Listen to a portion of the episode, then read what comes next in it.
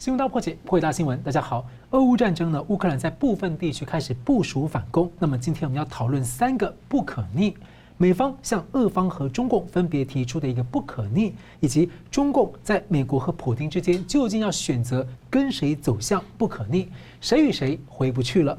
第一是俄方普京呢联系了土耳其开出和谈的条件。美国的国务卿就解除制裁的议题呢，还设定了一个标准，是俄罗斯必须要停止入侵，而且要不可逆的撤出，永远不再有下一次入侵乌克兰。那第二呢，是路透社的报道，是奥巴马时期的国安官员麦艾文认为啊，拜登政府似乎在传达，北京正面临一个跨越可能让美中关系不可逆转、损害门槛的一个风险。那中共呢，表面就是中立的骑墙派，而被曝光在暗助俄罗斯开战，还打算要军事和经济援助。中共的中宣部还下令呢，不可以传播不利俄罗斯方面的消息。而如今似乎有些在认怂急转弯。他的喉舌 CCTV 十六号报道，俄军有巨大的损失，而且中共驻乌克兰的大使。赞许乌克兰团结，还承诺中方永不攻击乌克兰。又没有人说你要攻击，为什么你自己要这么说呢？好，那还说愿意要经济协助。那驻美大使秦刚呢，则投书提出了四点立场，简单讲就是抢着要办好人了。不过呢，他说的恰恰和中共相关的言行是事实相反，言行不一。德国媒体有报道传言，俄罗斯的外长飞机十七号呢，要飞往北京的途中，去。不知道为什么理由，突然间掉头飞回俄罗斯。那在这三个不可逆的关口呢，美中俄大三角回不去原样了吗？那中共和普京相互的这种利用和算计，引爆了西方格局的改变。世界将会多大的范围走向一个不可逆的新局？而台湾的角色又如何？我们介绍破解新闻来宾，台湾大学政治系名誉教授明居正老师。呃，主持人好，呃，桑普律师好，各位观众朋友大家好。时事评论人桑普律师。主持人好，明教授好，各位观众朋友大家好。而国际法院 ICJ 十六号裁定，俄国必须停止侵略乌克兰，而中国籍的法官呢反对这项裁定。那乌国的总统呢同日连线了美国国会演说，而美国拜登呢是随后宣布新一波八亿美元的军事援助，包括了防空系统、反装甲等武器。那拜登下个星期要到欧洲啊出席这个北约成员国的领袖峰会。有不少专家认为呢，拜登前面在吓阻战争的力度不强硬，也让普丁呢借此误判而开战。那拜登呢日前警告，俄乌战争可能是一场漫长艰困的战斗，而美国政府则警告，在战局焦灼下呢，是担心普丁说不定可能动用生化武器甚至核子武器。所以请教两位，我先请教明老师怎么看？说美国目前在各个层面啊帮助乌克兰的这个抗战的情况，那俄乌战争意外发展让欧洲。这个非常的团结，也很多国家升高国防经费，中共变得很左右为难。那有专家是这样评价说，美国精准掌握战略节奏，您怎么看？或者我们可以说它是亡羊补牢，将计就计呢？比较像是亡羊补牢哈，因为如果说他真的是那么精准计算的话，我们那讲过嘛，我们说他那个是在呃三月二十一号，当普京说他呃。承认了那两个独立共和国的那个自治地位之后呢？二月二十一，二月二十一号，你他一承认的话，你你最快的做法就是，那你派，如果你派维和部队，我也派维和部队。是。那这样讲话，那这个战争就不会爆发。可是，所以说精准掌握，我倒真的觉得比较更像是亡羊补牢。除非他一开头就有一个很棒的一个计算在这里说，我认为你就要打，我就是就是摆个陷阱给你打，那另当别论。所以。回到你的话题，就是说，对美国对乌克兰是提供了帮助，但是如果按照我们刚刚逻辑的话，美国如果更早的就提供了帮助，然后更强的、更强而有力提供帮助的话，乌克兰的损失会比较小。所以我认为这地方呢，你如果他不是有心设计这场战争的话，那美国是难辞其咎啊。这第一个部分。第二部分，你听到说欧洲国家大团结，呃，说是美国促成的，严格说呢，应该俄国促成的，对不对？因为美国总统讲了这么多年，叫大家团结起来，大家好像不是很团结。我记得在差不多就是伊拉克对伊拉克战争时候，九一九二年对伊拉克战争时候呢，当时美国已经讲过这件事情了，因为那时候俄国快要崩溃，然后美国就讲过。可是欧洲各国反应呢，就是步调杂沓。简单说，就大家对自己的利益至上都太清楚，因为大家都是都依赖这个中东来的石油。有些国家很成很大程度依赖伊拉克来石油，有些国家甚至呢帮伊拉克去建军，哇，核那个呃核能发电厂是。国际帮他建的，然后他的一些重大的那些基础建设，就战争用的基础建设，国际帮他建设的，他的很多武器是国际卖给他的，他不是自己做出来的。对，所以你说帮伊拉克建军，你说国际上有没有帮忙？有很大的帮忙。所以那个时候，当时。我说国际帮忙就是很多是欧洲国家帮忙，尤其是德国、法国帮忙非常大。所以你说这些国家呢，这么多年以来，美国讲说啊，我们要团结起来要对抗俄罗斯。然后我们不是也讲过说，呃，你那时候如果让乔治亚跟让这乌克兰都进了北约的话，那后面战争就不会爆发。就德国跟法国反对最激烈。如果德法那个时候说，反正俄国好欺负，那我就同意就算了。那其实可能问题更简单，战争根本不会爆发。所以欧洲国家大团结，与其说是美国计算出来结果，其实更像是是俄国推动之后呢，导致的结果。你刚刚不是讲说很多国家申请参加北约吗？很多国家开始建军吗？对啊，现在就这样。那有些国家明白讲说，我希望美国增加在我们国家的驻军嘛。所以这个简单说就是。普京是以说我要提高我的国防安全，以我提高我俄国国防安全名义而发动这样战争，就造成了恰好是一个反效果。是，你说乌克兰将来这合约条件怎么定，还没还没看出来。你说最后你觉得乌克兰会做很大的让步？不会了，因为打到现在乌克兰没有居下风，那就他就不会做很大让步。而且时间现在在我这里。所以我最近听到两句很有趣的话，就是。俄罗斯打不赢，然后乌克兰打不死，是不是？这这两句话很精准的，这个当然有点讽刺性的表达了这种战争情况，那就说明说乌克兰如果打到的情况的话，他的谈判条件他是可以拉高的，而俄国谈判条件是要降低的，是的，跟一跟有些相反想法呢刚刚相反，所以对你的问题，我前面是这样这样的回应。那从这边我还看到一点什么呢？除了看到说欧洲团结之外，各位注意到。亚太的情况跟欧洲有点类似，虽然它的团结性没那么强，但是大家做用力方向很接近了。第一，很多国家开始加强建军，是对不对？这个大家开始了，这不是军备竞赛，因为这些国家彼此间不再进行了军备竞赛，不是说你看到我之后然后我建军，我看你就建军，不是，大家都在担心说，如果俄国可以打乌克兰的话，那中共可不可以打台湾？可不可以打我们？所以我们要针对中共来建军。所以大家都在建军，但是那个其实背后逻辑是一样的。我是针对俄、针对中共来建军，这第一个。第二，这这几个月我们也没看到，因为美国在忙这个欧洲的事情。但这一两年呢，大家看到，因为中共的这个态势加强，然后。中共对台湾的威胁加强，虽然没有真正动手，但是大家已经开始警惕。所以看到说，亚洲多个国家参加或自动来组成这个各种各样的合作机制，虽然不叫做同盟，但是合作的关系的确是加强了。最具体的表现就是这些国家之间的演习开始增加，军事演习增加，而且是海军演习开始增加啊，那是第二点。第三点就是我们看到四方会谈呢，慢慢开始实体化。四方会谈大家记得它全名哈，叫四国安全对话，叫做安全对话，它不是同盟关系，那甚至也不是说什么战略协作伙伴关系，它只是叫对话一个 dialogue。那现在我们看到这对话呢，有越来越实体化的趋势。什么叫实体化呢？就他们除了对话之外，哎，他开始有携手合作了，哎，我们一起做一个什么事情？最明显可见的，就我刚刚讲的，我们具体来进行军事合作、军事演习，这就开始实体化了，啊，那么实体化就四个国家，对不对？现在还有扩大化的可能，对不对？现在在谈说，啊，南韩是不是会参加？谁是不是会参加？然后最后就是，啊，台湾可不可以来当观察员呢？这都是扩大的跟实体化的一些表现。台湾要直接参加，我看很困难，但台湾如果要参加作为观察员。或者说这样子吧，就是不是固定观察员，就是每年我们有活动了，到时候再决定要不要邀请台湾参加，台湾机会都增加了啊，所以扩大化跟实体化。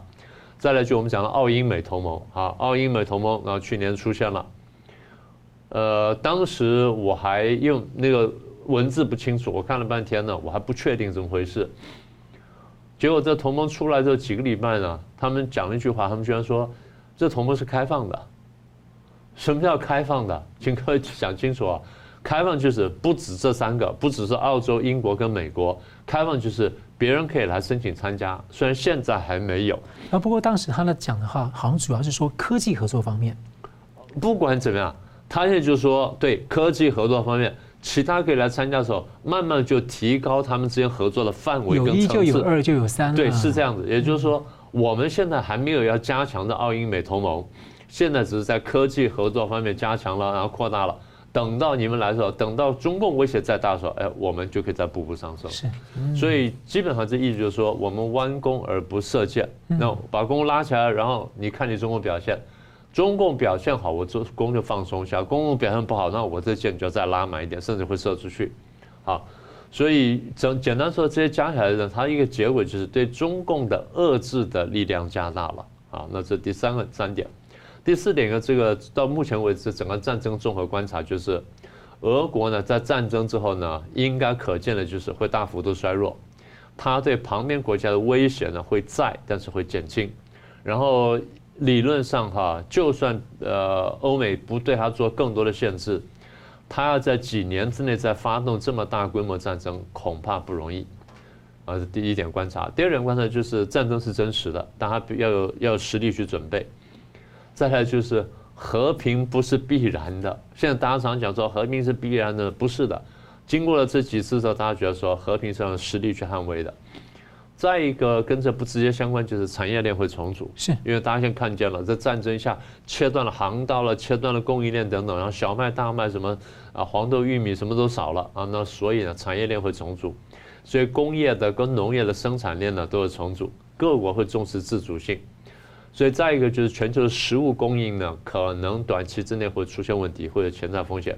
最后一点就是呃瘟疫跟公共卫生的问题呢，会受到更大的重视。所以这是这场战争呢，大概带来几个我们现在立刻看到的明显而直接的后果。是，那同样问题请教桑普怎么看？这个问题我可以从几个层面来看哈。呃，我从一个宏观来讲，基本上是三个，我觉得主要带出了讯息。第一个是有一些人说是诱敌设局论，是美国先用这个示弱的方式来引诱人家呃俄罗斯掉进这个乌克兰这个泥沼。其实这个说法我就不太认为，我认为是亡羊补牢跟那个后来居上。这个方法你看到二二一的声明就很清楚。那当美国看得到呃那个俄罗斯侵略这个东巴斯乌东地区的时候，基本上没有说什么样的话。一直要到二四之后才会真的是有不一样的说法，所以这看得到北约的红线很清楚。原来以为俄罗斯有很有可能在那个两天到四天内拿下整个乌克兰，是，但是拿不到就吃不了，现在兜也兜不了走，所以结果是现在这个俄罗斯困囚在这个乌克兰的战场里面，那美国后发限制，结果是。他现在全世界都会，就是有些欧洲国家归心。但我们想一想，要讲讲这个东西。但是我要澄清的是，后来居上，亡羊补牢，而不是事先计划好的。否则，这么多的生灵淘汰，涂炭，好，就很难去这个证明美国还是一个和平的维护者的人啊，一个国家。这个第一点。第二个是，这个战争呢是一个模式，是前后相挺，助人自助。就是今天为了避免核战跟第三次次世界大战，所以不派兵、不宣战、不划定禁飞区，但同时你看得到，它供应源源不绝的军备给乌克兰。以最新的看法来讲，八亿的军援，还有防空反装甲武器，九千的套的反装甲系统，七千套的散弹枪，还有那个呃无人机等等，都是相当大的一个呃那个相挺的措施。我觉得说美国有没有帮助乌克兰？当然有。那美国还有没有做得更好？可以做得更好，有两点：一个，军机可以由波兰真的是调到那个乌的乌克兰来。基本上，飞机很重要，不是只有那个 Javelin，不是只有那个标枪飞弹，或者说就是呃刺针飞弹，是那个弹簧刀自杀无人机都是其一，但是还不足够，因为都是定点短距离的那个。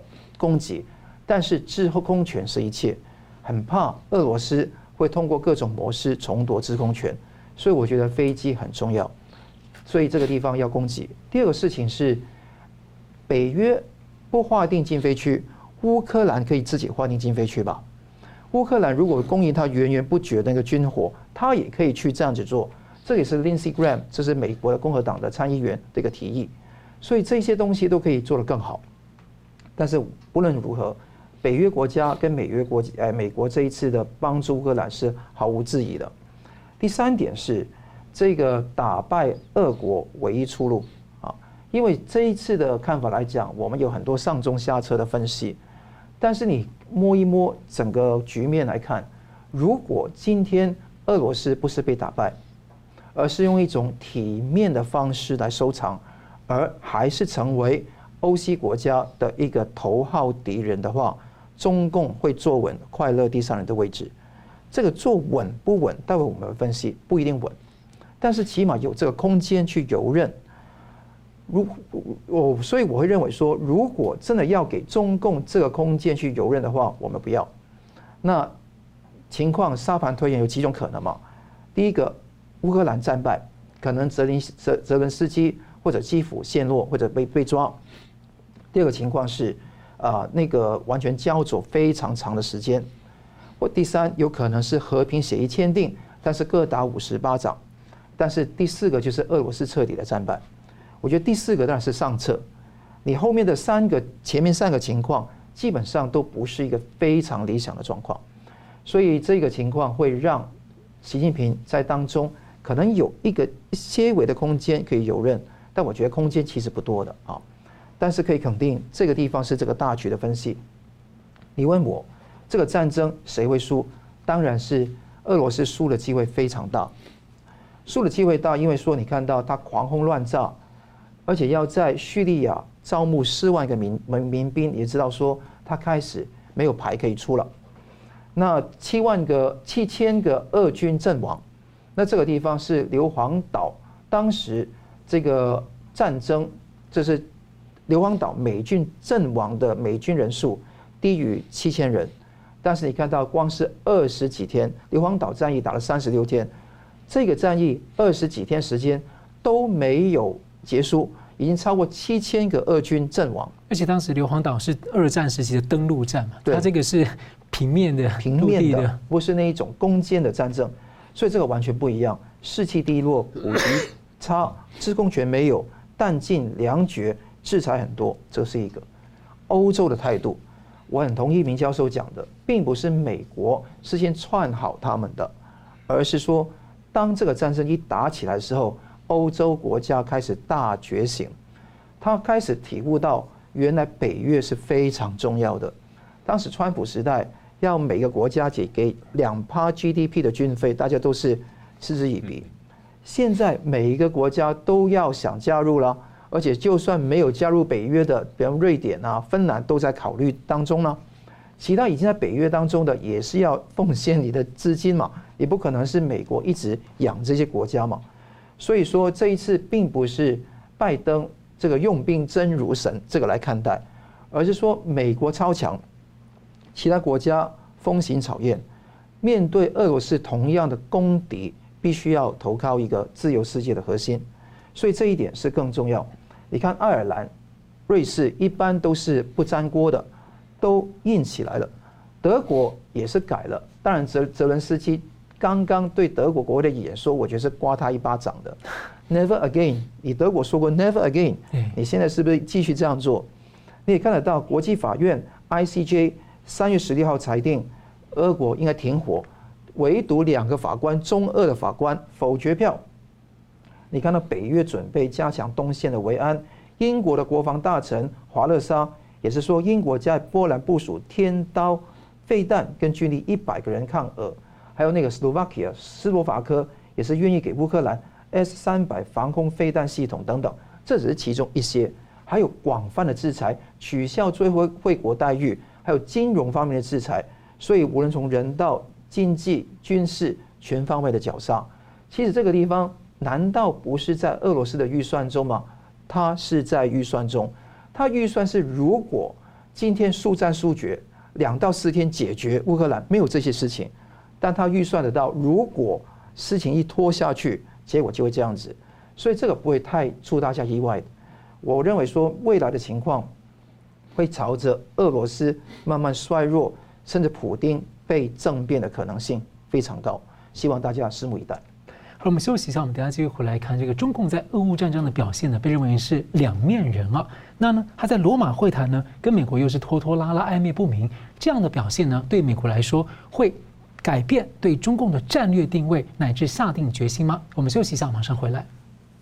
欢迎回到新闻大破解。俄乌战争呢，美国是公开的要求呢，中共要站队，而中共呢，至今都还没有谴责，没有定位俄军是一个侵略的行为。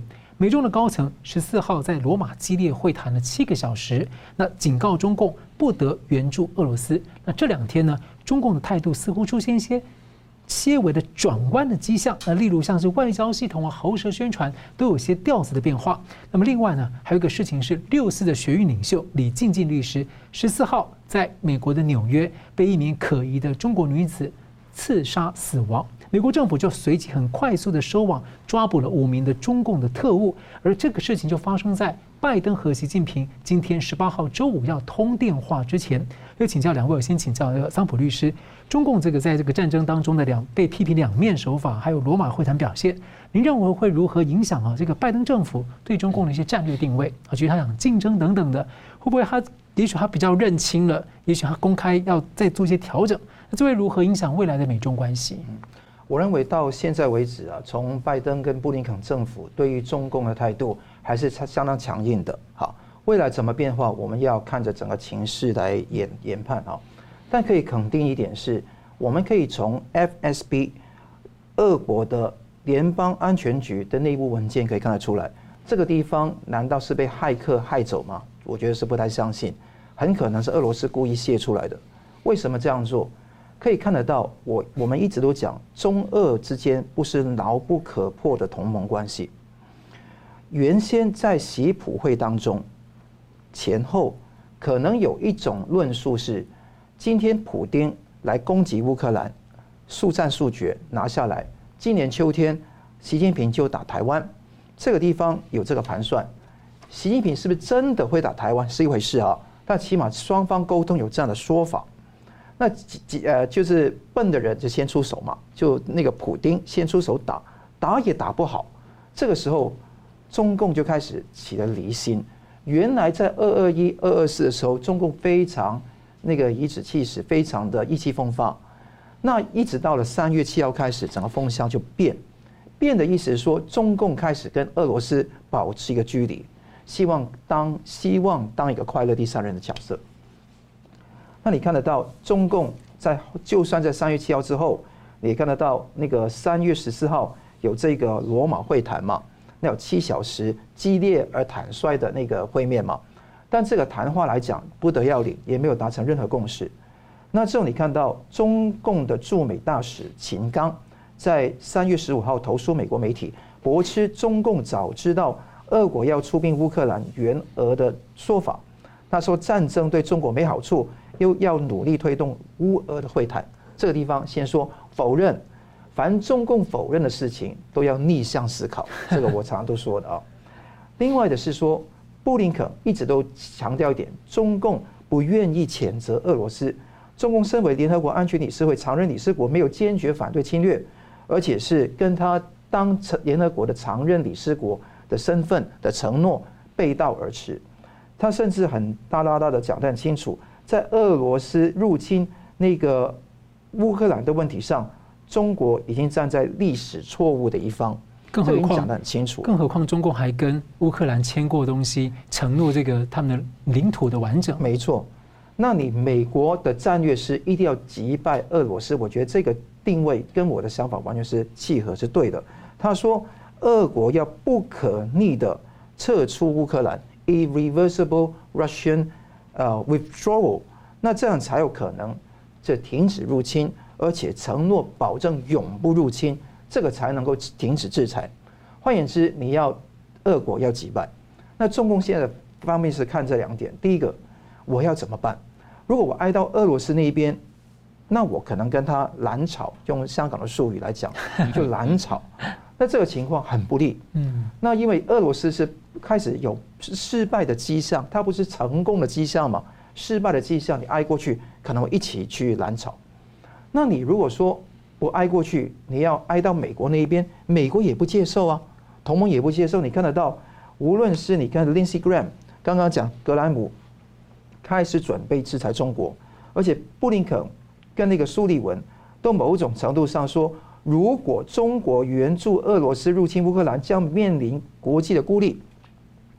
而且有越来越多的证据显示，中共其实一直都是在帮助他来处理之前的问题，已经帮过了。但会不会收手呢？根据 CNN 的盘点，中共现在开始缺了。那它有几个东西，有四个点可以说。我再补充两个点。第一个，中共让卢布贬值，人民币对卢布那基本上交易区间扩大一倍。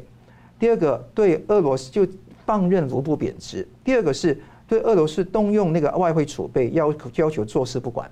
第三个是扣留飞机零组件，因为俄罗斯买不了波音跟空客。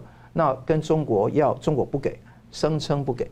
第四是停止基础建设设施，叫亚投行，那就停止俄罗斯跟白俄罗斯的那个设的的服务。第五个是央视开始转风向，开始硬起来啊！你看到有个大翻译运动，我们都讲过这个地方，那个很多人翻译央视、人民日报的东西、人民人民网的东西，希望说做个大外宣，帮助俄罗斯，但央视开始转风向了。所以我觉得说，共产党就脸就是初一十五不一样，本质还是不变的。你可能会翻车啊，翻车，大家跟不上了，跟不上了。第六个是外长，那个俄罗斯外长拉夫罗夫就曾经刚刚说嘛，飞机要从俄罗斯莫斯科起飞，到了西伯利亚就掉头回去莫斯科，这个地方肯定有怪异的事情发生。所以这个地方美国站得硬，俄国开始沉，中共就开始跟俄罗斯保持一个距离。那他也挨美国也不是，他要站稳快乐第三人可以吗？我觉得空间非常少，因为就算小如立陶宛都开始表态，立陶宛怎么说？如果中共不表态，欧盟应该取消四月的欧中峰会，直到中共表态为止。那这个地方说得很清楚，是未来的局面。中共现在怕的是俄罗斯倒下去，这个也是我们极端要促成的局面，因为俄罗斯不倒。普丁不倒，基本上这个是正中中共的下怀。唇亡齿寒呐，成语有说，你要唇亡齿才能够寒嘛。所以今天来讲，俄罗斯要倒掉，是世界现在顺着这个形势来对抗俄罗斯的必要的东西。你看到赵立坚是怕的，他一方面要站嘴皮上要站稳美国的立场，要说。中国一向认为各国的主张独立的领土完整应该受到捍卫，绝对啊，就是那个中国驻乌的大使范先荣说，中共绝对不会攻击乌克兰，当然不会攻击乌克兰，难道你会攻击英国吗？但是问题是，今天你说这句话是没有是空话，是没有意思的。重点是你会跟俄罗斯在一起去输送粮呃粮墨，甚至是那个金钱，会给俄罗斯去攻击乌克兰。我认为在这个此时此刻说会供供应军火等等东西，美国的卫星探测得到，一定死翘翘。所以从钱方面、粮墨方面，可以用各种途径来攻击俄罗斯，来喂养这个政权撑下去。但同时，他也很怕俄罗斯倒，倒他也不会好。所以现在中共是在一个非常困难的时刻，所以他要和谈，要签署和平协议，就这个目的。但我可以看到，看你谈谈打打，乌克兰不会就范了，就看看我的预测是不是准确。而且我觉得刚刚在谈我们谈美国对这个中共的信任，另一个角度是普丁心里面对中共大家的内心翻腾啊。所以明老师怎么看这个事情？先说那个拉夫罗夫的飞机为什么半路回去啊？应该是得到消息说中共大概不会提供大帮忙了。哦，嗯，他就回去了，因为他本来去可能要开会要这东西。好，现在回到就是说这个呃。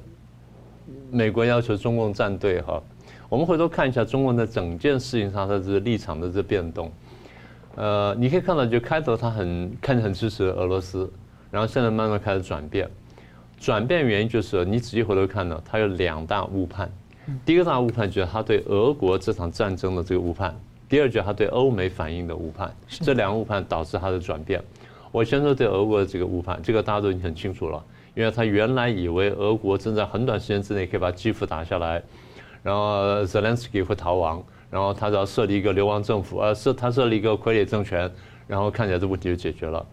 所以当 中共认为说俄罗斯很快会解决乌克兰，那这地方就不不构成问题，所以中共在这里力挺俄国，看起来是没有错的。那这第一个误判，第二误判就是欧美的态度。所以难怪有人说欧美是摆陷阱给他跳，因为前面美国讲说我不会出兵，然后英国讲说不会出兵，然后欧盟也讲说不会出兵，大家都说不会出兵的时候，那就看起来就说你打没关系了，我们不会出兵。可是我觉得中共的误判就是他们把前后几件事情加起来，再走到这一步之后，造成更大的误判。我为什么这样讲呢？这是我们一段时间以来一直在讲的。第一就是。他们对于这次武汉肺炎的疫情对欧美的伤害的判断呢，是高估的。哦，你看欧美被打得这么惨，哦，几千万人染疫，然后上百万人死亡，所以他们一定非常惨。中共是把人钉在屋里面，然后你们要要死要什么？你们死在屋子里头，所以我们外面看不见，所以就不会传播出来。看起来是铁腕掌控了这个疫情的这传播，所以他们就讲说啊，你看我们一党专政的优势就在这里，是。或许是有，但你付的代价非常惨烈啊！但是对他们看起来觉得说啊，你看欧美被打很惨，这第一个。第二就是你看他们总统选举搞成这样的，总统选举乱成一团不说，后面什么呢？两党继续分裂，社会动荡，然后社会开始分裂啊！他看见美国的社会。第三呢，阿富汗撤军，这我们讲很多遍了，阿富汗撤军撤得难看，所以这些加起来就说代表什么呢？拜登团队软弱无力。好，那再加上另外一点就是。那欧洲会不会强烈反应呢？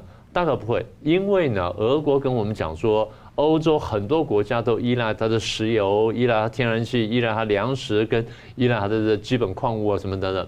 所以呢，就是我们去打的话呢，他们最多像二零一四年那样叫一叫，然后轻轻封锁一下，然后就没有事了。所以你放心好了。我觉得最重要一点就是，中共把这些东西加起来，他加起来之后，他觉得说，欧美的领导班子现在意志软弱。他们对这个问题不会强硬表态，然后也不会强力干预，然后呢，俄国会达成他要达成的目标，而在很短时间之内完成。所以，如果说他做出这两大误判的话，第一，他对俄国这场战争的误判；第二，他对欧美反应的误判的话，那他下一个判断就是，那说不定我有机会在今年秋天以前拿台湾。嗯，所以 FSB 那个判断呢，我看是这样来的，也就是说。我先有这些判断，而这个判断是你们给我的消息，我来做判断。为什么？你俄国告诉我说你有很快解决问题，你俄国告诉我说欧美很软弱，然后我从我这边判断，哎，看起来也像是软弱，所以加起来之后呢，就变成说错上加错，错上加错，所以他才会说，那这样我可以考虑，我今年秋天以前呢就动台湾，不用全部打下来，就算动到台湾，然后逼到某种程度，然后台湾只要低个头，那我的二十大就很好开了。所以对他来说，短期目标呢是二十大，长期目标就台湾，当然就是把美国扳倒，那是更重要的这个事情。所以我刚刚讲说，我们现在回头去看整个过程呢，中共方面对俄国、对欧美呢有两个错误的重大的误判，一旦这误判落空之后，他怎么办？他怎么办？他比方说，你看我前面战略估算全错了。现在呢，俄国没有打赢，然后俄国好像还在步步后退，俄国还向我求援，那表示问题很惨了。他还跟叙利亚去调军队，那表示他的军队不能打仗，至少人数是不够的哈。那现在俄各国来制裁俄罗斯，俄罗斯现在倒地不起，我怎么办？我要不要帮忙？所以原来中共想说，我利用的时候一举突破，然后我就能干什么？现在发现了不行了，现在全盘都乱掉了，那我必须调整，怎么调整？所以看到第一个调整，就是我们前前面讲的说，他赶快想跑到中线来当快乐第三人，美国把他封住了。美国说不行，你这个时候来，那开这算什么东西啊？哦，我们前面搞了半死，我们出钱出力，然后这个乌克兰人流血流汗，结果你跑来当快乐第三人，你去捞好处不行。好，我要帮你，我要破局。怎么破局呢？中共要军援俄罗斯，美国说中共军援俄罗斯，我管你真假。如果是真的话，我现在讲这你就不能做了。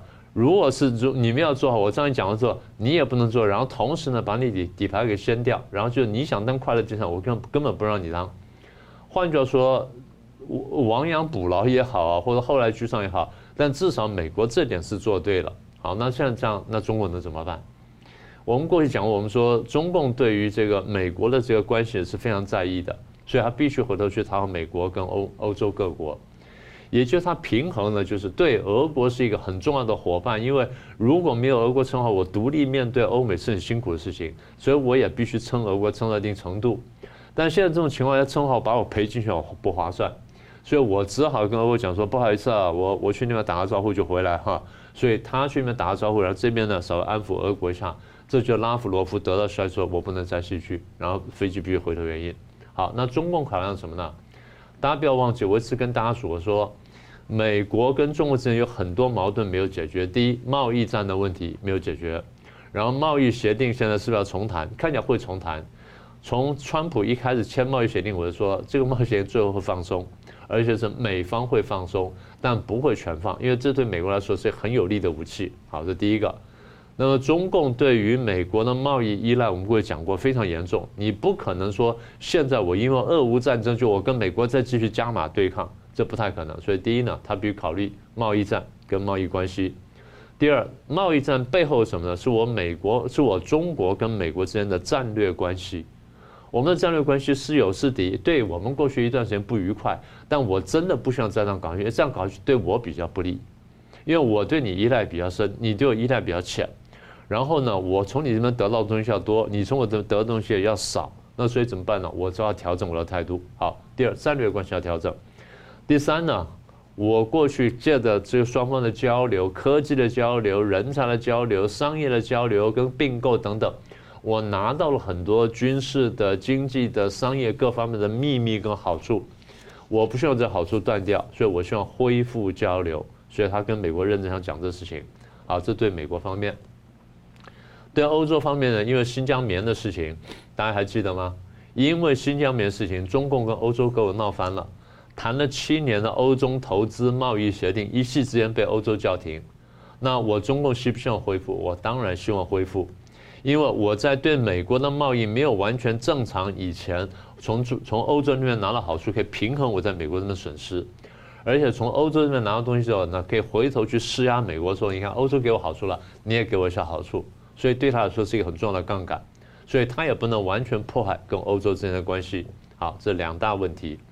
第三个问题就是，如果要平重新调整对美对欧的态度的话，那对台湾态度要不要调整？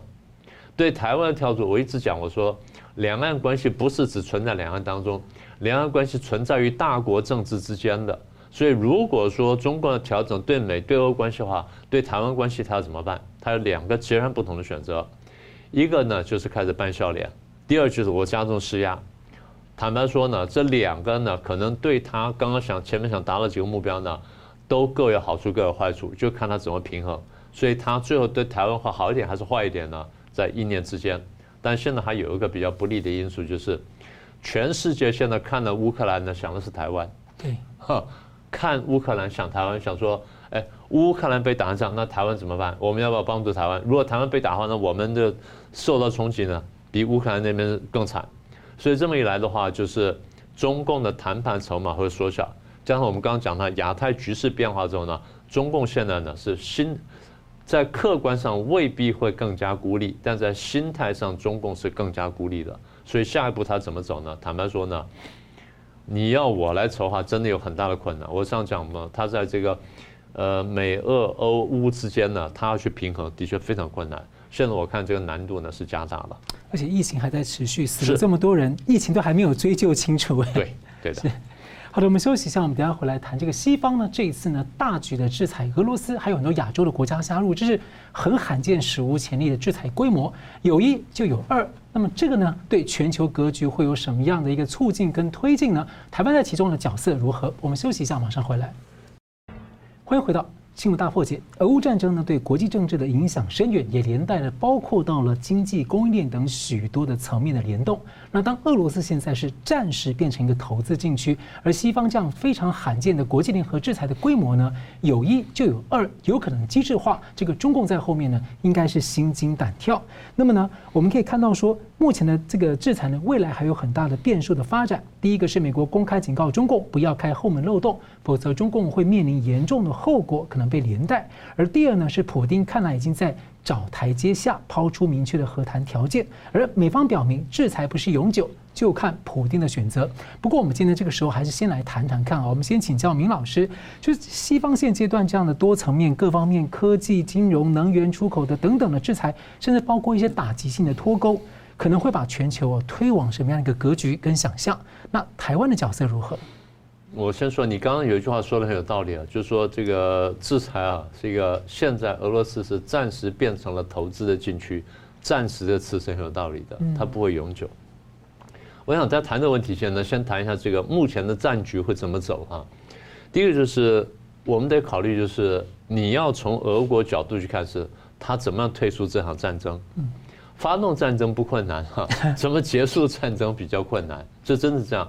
所以所有发动战争都要想说，我我怎么退出来，我怎么样这个呃漂亮的体面的出去，也就是我最低目标是什么。所以我上次也讲，我说俄国的上策、中策跟下策。什么叫下策？就是我最少最少达到这种目标，我才能体面的退出来，这叫下策。呃，所以俄国现在大概是这样哈，他要努力争取下策。然后遥望中策，但我看都很困难。我再说一遍，下策是什么？下策就是把基辅拿下来，或者抓到，或者这个杀掉 Zelensky，啊，这两者要居其一。就是第一是基辅，第二是 Zelensky。这两者做到一件事情，他可以比较体面的退出战争。他说啊，我要目标大体达成了，那现在让我们来谈协议吧，啊，所以他会要做到这个。但我刚刚讲说，即便这个是下策，看起来都很困难，所以大概对他来说比较容易的，还说并不是拿下基辅，而而是暗杀泽连斯基，所以他会在这方面着手啊。这第一个，第二就是现在大家在谈说和平条约，其实一开头我就讲说可能会有和平条约，但大家那时候都不比较不容易看，因为大家看见就是说哦，可能乌克兰会被很快被消灭掉，会被兵分掉。那随着战争打到四天、五天、六天，现在打到二十几天的时候呢？我一直在讲，我说乌克兰的谈判筹码反而拉高了，是，他是打得很惨，是很辛苦，然后他他的经济可能崩溃，但是打到这一步的时候呢，他谈判条件是可以拉高的，因为俄国发现说，恐怕我也暂时拿你没办法，所以刚才讲说俄国打不赢，然后乌克兰打不死嘛，就这么一个情况。好，所以如果说真的有这么和平条约的话呢，主要内容大概是这样子，呃，俄国方面呢，他。第一，他必须完全撤军，然后第二呢，他要提供一定的赔偿。我先说一下，说完全撤军就是说，我承诺现在开始撤军，但到什么时候我完全撤军？嗯，那所谓所谓什么时候呢？不一定是时间点，而是条件点。时间点跟条件点不一样的，时间点就是四月五号啊，就讲进就那天。条件点就是说，当什么事情，当什么条件满足之后，我就撤军。所以这个东西呢是可以合二为一，但可以分开来看。一般来说，大家除非很有把握，不然不会给时间点，大家会给条件点。所以条件点的机会比较大。所以俄罗斯完全撤军是说，当什么条件满足之后，我会完全撤军。那这点呢，大概西方就可以接受。好，再来就是保证不再侵略，然后不再搞颠覆。你说我不侵略可以，但是你又在颠覆，那也不行。所以。乌克兰或欧美一定会要求说，你不能搞颠覆哦，你不能去暗杀，不能干什么？好，那这是欧美方面希望要的最最低的东西。然后乌克兰说，那我要保有军队，然后但我可以答应不加入北约，然后我宣称中立。至于怎么个中立法呢？这里可以解释。瑞士、瑞典都可以调整了。对啊，我我可以解释，反正就是现在兵临城下了嘛，那我没办法火烧眉毛，我就宣称中立了。然后你退了兵，将来慢慢再说吧。好，这第一个。第二就是我答应东部两省高度自治，但不能独立出去，因为独立出后，我乌克兰这个仗也白打了。因为我现在我打的算不错，所以不能独立出去。然后高度自治，克里米亚一定是就是悬而未决。克里米亚就是俄国不愿放手，然后乌克兰也不愿放手。俄国不愿放手，就是这道理很简单，因为这那对他来说，这地方对他来说太重要了。对乌克兰来说，不但地方重要，就是那我这仗也不能白打。所以最后怎么办呢？那我猜哈，克里米亚呢，我们将来再谈，当做一个悬案。我们双方我也不同意，你也不同意我，那咱们再谈。但是其他东西呢，大概是这样的。所以这个大概会是和平条约的主要内容，但还有一些附带内容。那比较大的问题就是乌克兰下一步要怎么走？对你说，俄国退兵了，但他要回来随时可以回来，他只要卖的石油够多，卖的天然气够多，他钱够多了，然后哎，他军备回来，他又可以再来。所以乌克兰下一步怎么走呢？要看欧美的帮助到什么程度啊。所以这第一个大问题呢，是战争走向啊，大概先谈到这里。第二就是你刚刚讲说跟俄罗斯经济脱钩啊，应该这样说哈，完全脱钩我看不太可能。呃，这个脱钩呢，第一是有时间性的，第二是有领域性的。我着重在先讲时间性。所谓时间性，就是说，当我们欧美各国认为你俄国对乌克兰不造成真正威胁的时候，我们可以一点一点的放开这个制裁。因为我们过去讲过，欧洲各国对俄国的石油、天然气，然后粮食跟一些原材料、矿产等等。我们依赖非常高啊，那不可能，不可能说完全切断。短期间之内，这东西我都找不到替代的这个家伙。然后现在，呃，沙乌地阿拉伯又跟中共跟俄罗俄国在眉来眼去，那我都不晓得说将来会怎么办。所以这东西你说要完全脱钩呢，当然没有把握。所以我觉得是这个他会，所以这个你说布林肯讲说，哦，我们这个制裁不会是永远的。当时我们就说制裁不会是永远的，现在只是什么条件跟什么情况下，我可以把这制裁放松或整个取消而已啊。这第一块，第二块就是制裁的条件，那制裁哪这取消条件呢？布林肯说，你必须是不可逆转的保证不再侵略乌克兰或不能侵略乌克兰。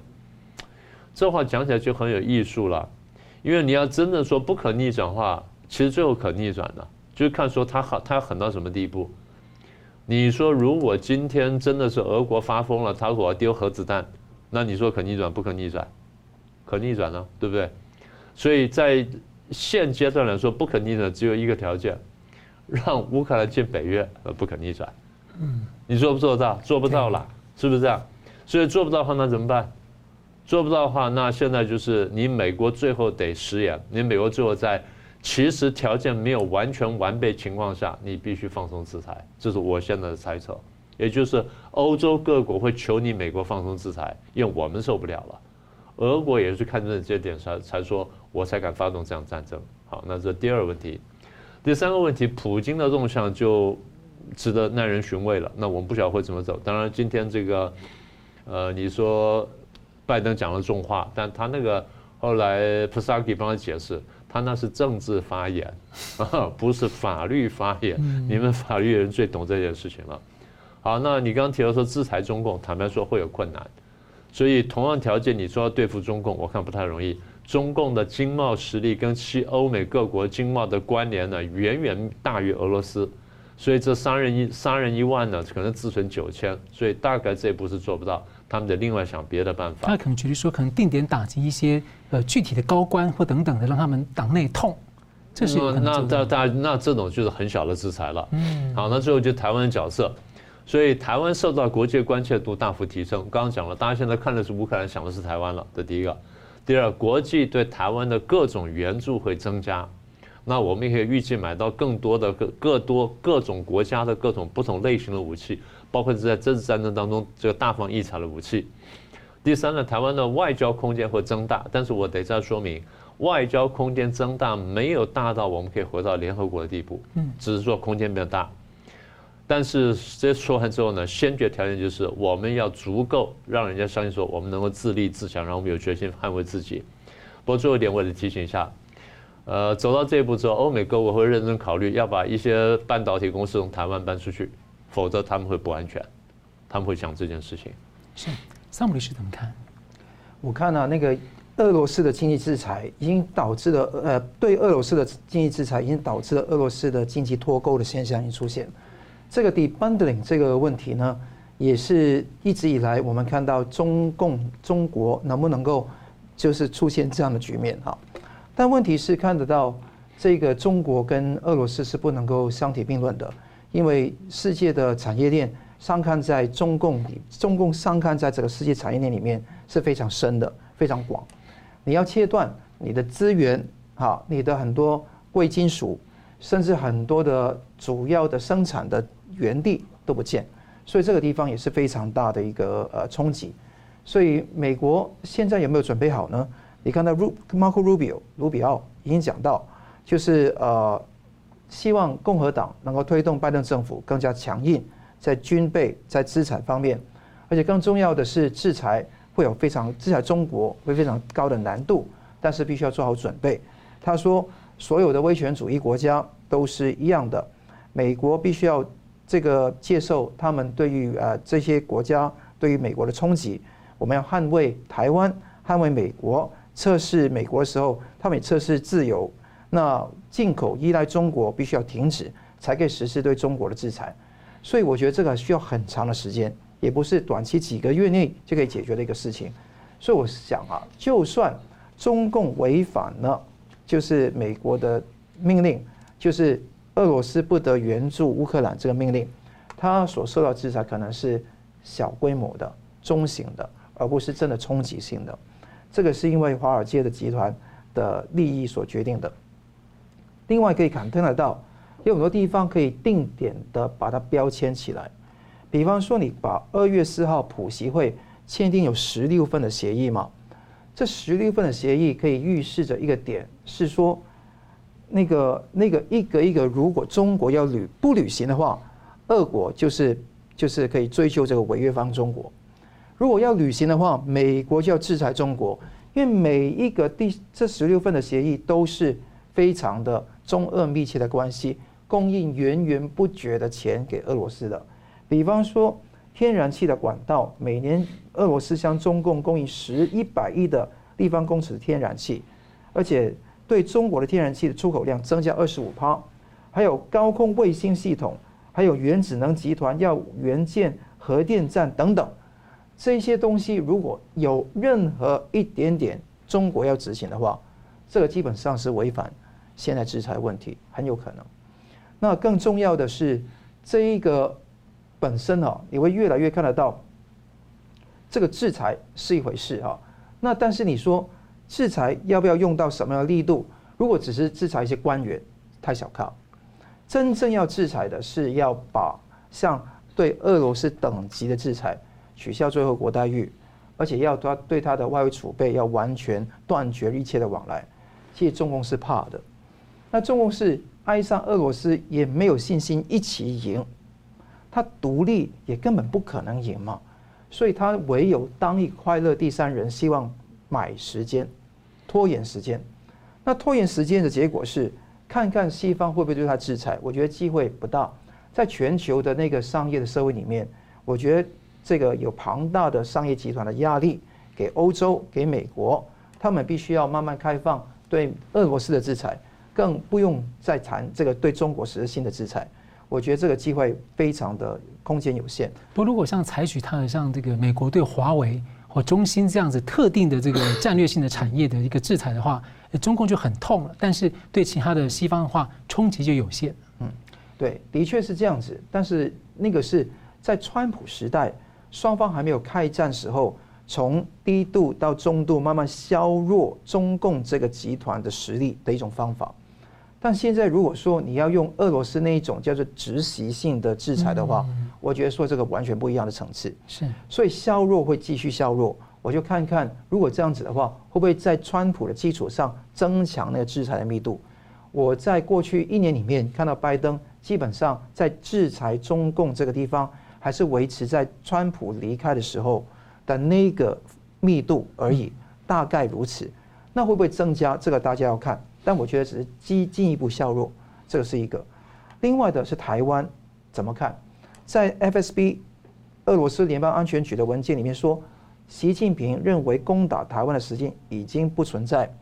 那美国威胁中国当中，中共当中政敌会更加会触动习近平。大家看得到最近那个朱镕基哈，在那个那个呃有有被引述哈，他是公开反对习近平，导致我从来没有看到公开反对过啊，但起码说有引述在《华尔街日报》里面有这样说明。另外有一种说法是，这个啊李克强说那个长江黄河不会倒流，在拜拜的时候也说了这些狠话。那你看到中国的疫情也大爆发，香港现在爆得乱七八糟，所以中共现在的。整个党国的体质是非常虚弱的，而且是越来越虚弱的。那这个时候他也很怕，这个时候他用动武的方法对待台湾，我们也是怕。我们不会说这个战争完全不会发生哈，但我认为说这一次乌战，你如果你到头来看，韩战救了台湾嘛，乌战某程度上也救了二零二二年的台湾。嗯，因为有乌克兰的战争，全世界开始知道说自由阵营跟专制阵营的对决，不只是对俄罗斯，对中共也是一样。我希望更多有识之士要大讲特讲这一点，不要只关注于俄罗斯普丁的倒台，而是要把中共的恶性讲清楚。那我看到几个观察，可以跟大家跟大家很简单分享。第一个，台湾没有中立的立场，呃，外交空间会扩大，但它绝对不是看两岸关系要摆荡在中美之间，这个完全不了解大国博弈的逻辑。你没有一个中间一个点在那个地方给你游刃有余的事情上，现在你要从价值观出发，从国家利益的出发来告诉大家你要归哪一队，那个是很重要的。第二个地方是台商要率先跟中共来脱钩，台湾政府要做更多事情，起示范的作用。那不要等到中共最后这个破手破脚的时候，你才哀哀叫。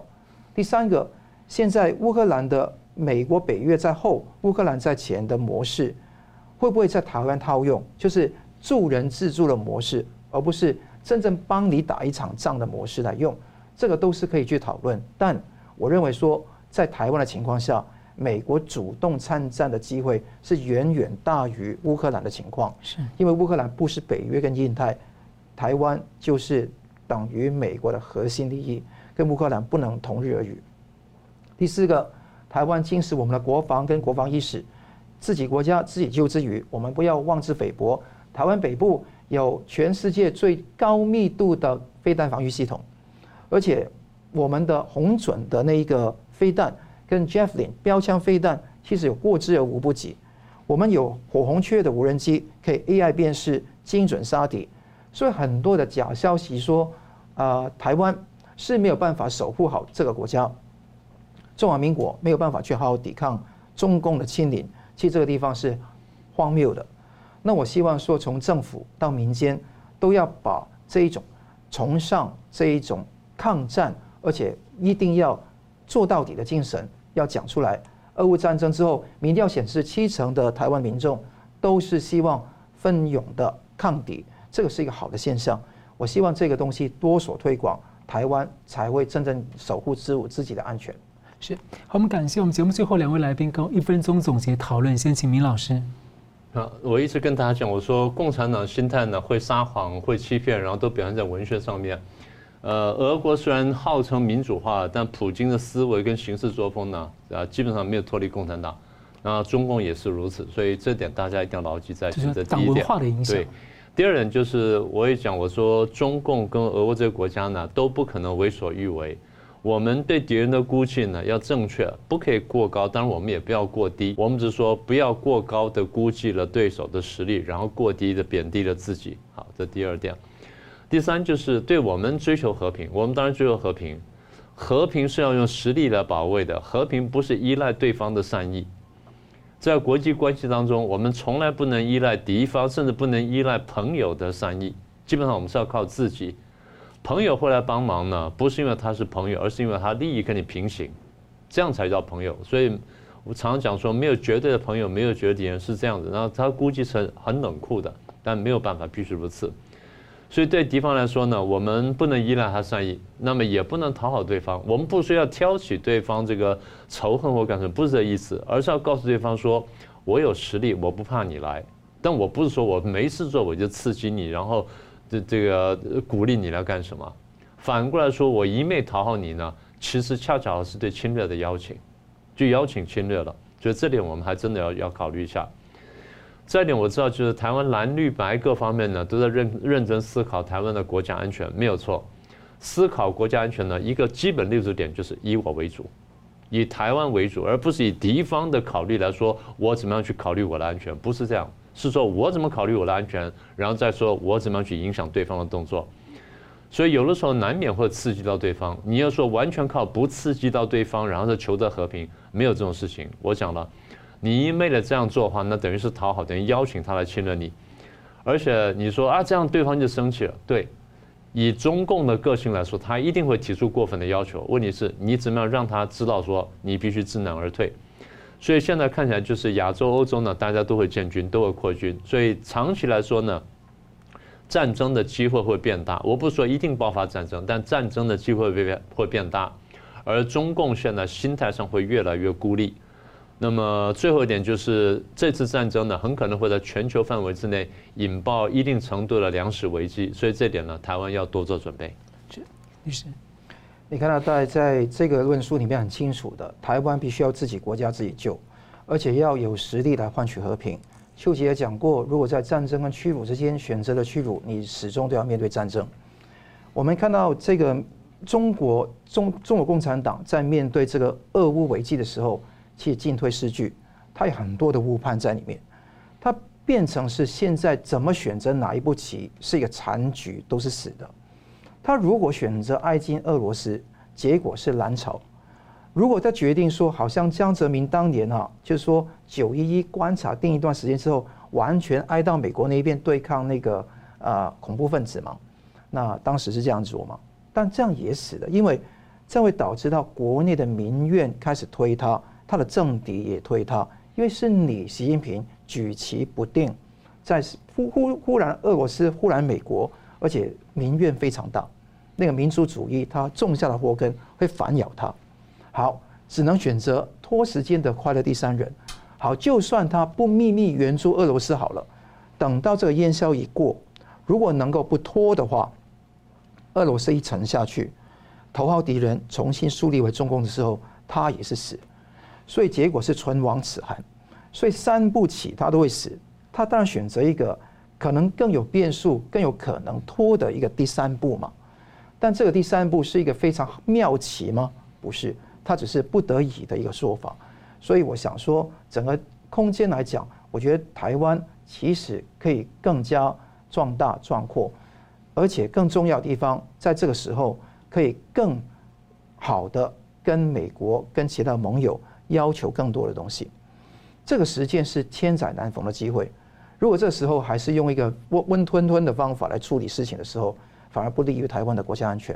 我希望大家能够分发发展。诶，江泽民当时那个时候的时空背景跟那个结果跟现在又完全不同了。对，是。好，我们非常感谢今天两位来宾精辟的分析，感谢观众朋友的参与。新闻大破解，我们每周三五再见。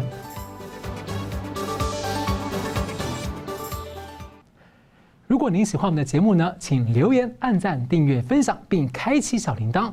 那么，感谢各位呢长期对我们的支持。新闻大破解团队呢将持续为您制作更优质的节目。